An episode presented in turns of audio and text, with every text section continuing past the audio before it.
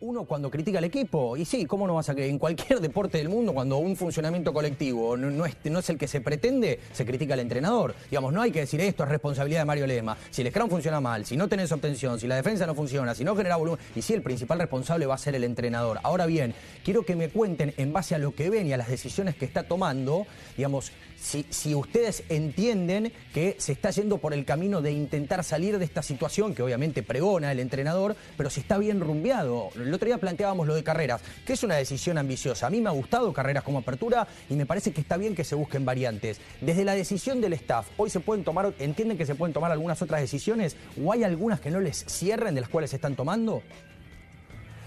Buena pregunta. A ver, asumiendo desde afuera, yo viendo la situación, digo, Mario de alguna manera dice, yo si no lo tengo a Sánchez, lo pongo a Carreras. Le tiene más confianza claramente a Carreras que a Tito de Abonilla y que a Domingo Miotti. Y a Mare. Está, y a Mare, por lo Además- menos ahora que se desgarró. Eh, qu- quiero Ahora- agregar a lo que estás diciendo algo muy contundente que dijo Ledema en la semana.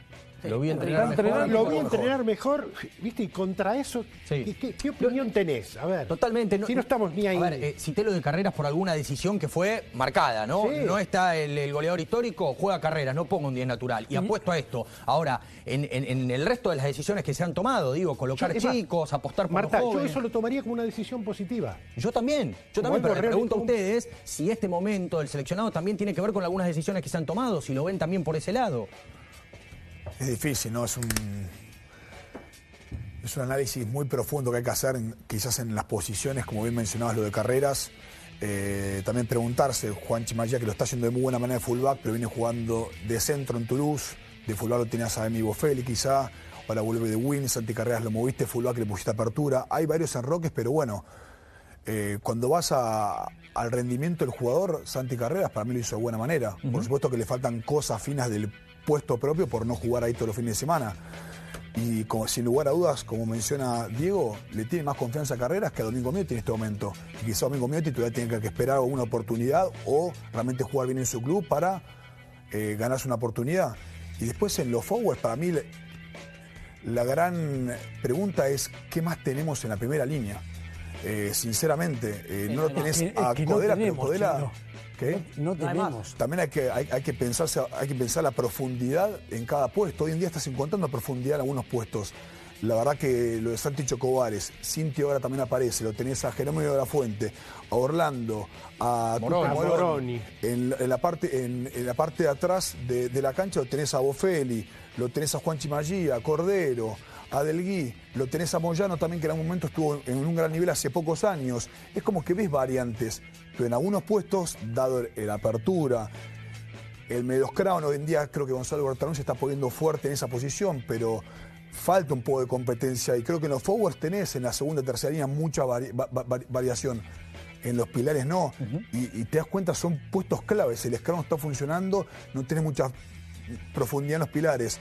La pareja de medios no está Sánchez, no está Cubeli, y si hoy creo que Gonzalo Bertrand está rindiendo lo que puede llegar a rendir, pero le falta un poco, no tenemos, ¿no? A- a- como los Blacks que Total. hicieron 11 cambios contra nosotros el cuarto partido que- de Rugby Championship, Total. y así todo tiene Es nombres. otra- que es otra discusión Y es también otra discusión realidad, ¿no? también. eh, estamos jugando con lo que tenemos. Obviamente Bueno. esperamos más, ¿no? Y a Por propósito, que muchas veces de la crítica de la gente, digo, eh, hay mucho más afuera, digo, están jugando los que deben jugar, digo, tenés jugadores que vos decís, oh, ¿por qué no lo llama a tal o cual? Pero, pero armó una por ahí lista. pudo haber pasado, pero no perdón, sé, armó una lista mundial. casi de 50 jugadores. Negro. No, es, no es que llamó a 30 y le quedaron 20 afuera. Y Lo este que sí es año una- lo había llamado a Pato Fernández, que se terminó Además, también. El único que por presente podría estar, lo- los únicos dos que ya lo, lo hemos hablado en su Agustín momento. Crevi. Crevi y Urdapilleta, que está jugando muy bien en Totalmente. Pero, en pero la Cáceres. Pilleta entiendo que fue convocado igual Fue que Moff. convocado a último momento y no, la verdad no tenía tiempo para reacomodar su situación en, en Cáceres. Sí, ahí la única decisión fuerte, el único caso emblemático es el de Crevi, que lo explicado ya en otras oportunidades. Totalmente, y ahí Marta, para sumar con respecto a lo que decías vos de, los jugadores, me parece que por ahí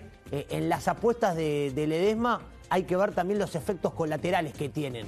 Eh, apostar por carreras, para mí le saca muchísima confianza a Miotti, que era un proyecto al cual venías apostando hace cuatro años, ni que hablar a Tito Díaz Bonilla, ni que hablar eh, probablemente a los que aparezcan abajo. García, ayer que va a ser suplente y no juega ni cinco minutos. Los hookers que están afuera de Montoya, hoy no son suplentes de Montoya. Hoy entran cuando tienen que completar el partido. Ayer entró Socino faltando ocho minutos. Sí, pasa que en el momento del equipo también es difícil sacar al capitán, ¿eh? Eh, y no- bueno, no- por ahí es donde te digo, no tendría.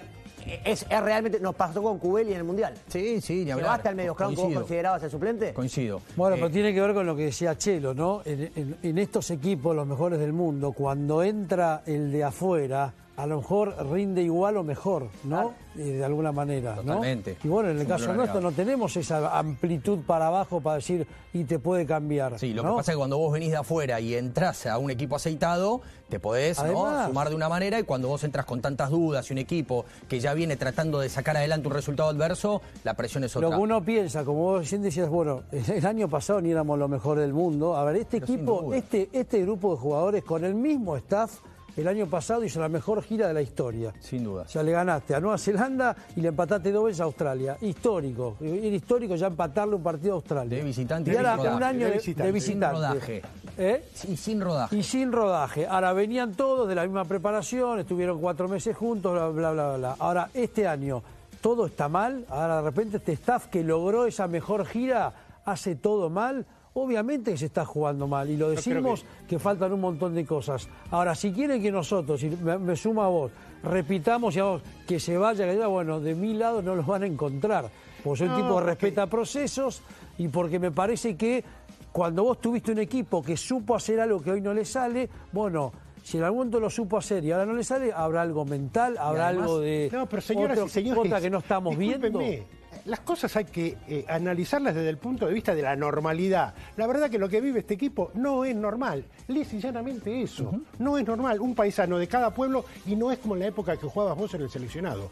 Porque mal que mal, estaban todos más o menos empatados. Claro. El ritmo, todos eran titulares, todos venían con Jugábamos todos en. Europa, en la misma, el mismo no es- calendario. No es, la misma situación de ninguna manera. Sí, de ninguna manera. Y, y además mirando a futuro, y este es otro tema que seguramente tocaremos una vez que termine el Rugby Championship, eh, el modelo de la Unión va a tener que conseguir una competencia donde estos chicos tengan una transición. Si ustedes lo ven entrar a Oviedo que no desentona, que Cinti juega de 13 y lo taclea a Kerevi como si estuviese jugando en La Plata, que, que entra Mateo Carrera si bien viene de jugar en Newcastle y también no desentona, no es cuestión de que, che, qué bien, la verdad, qué, qué, qué maravilla cómo están rindiendo. No, es cuestión de que se los viene formando desde juveniles, de que tuvieron una transición, de que en algún momento se entrenaron continuamente con los mejores jugadores del país y elevaron su nivel. Y por eso saltan a jugar el Rugby Championship y rinden. Y por eso hay proyección y por eso uno se ilusiona con que en los próximos años estos jugadores puedan ser los titulares en los Pumas. Ahora bien, después de Francia 2023 empieza el nuevo proceso y ahí hay que ver si la Argentina va a tener una competencia.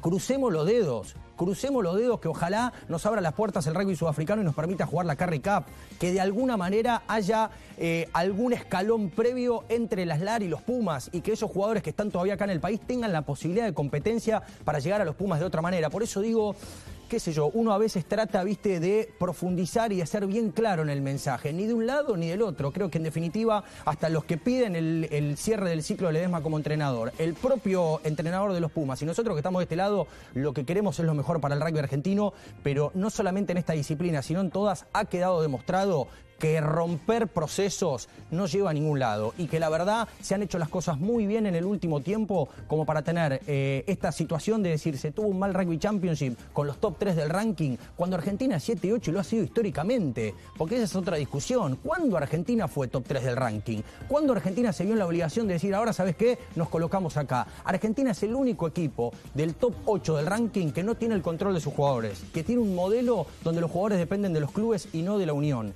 y sobre todo en esa coyuntura trata de competir. ¿Lo está consiguiendo? Claramente no. ¿Se está en un, muy, en un muy mal momento? Sin lugar a dudas. ¿Tiene responsabilidad de staff? Por supuesto. ¿Es la solución cortar el ciclo? Bueno, en lo personal les digo que no. Cada uno se hará eh, responsable de sus palabras y de su opinión. Yo respeto todas. Algunas no las comparto y me parece que también estaba bueno desde este programa que cada uno hablemos al respecto de lo que piensa sobre este momento y sobre también las responsabilidades que le cabe a cada uno de los protagonistas.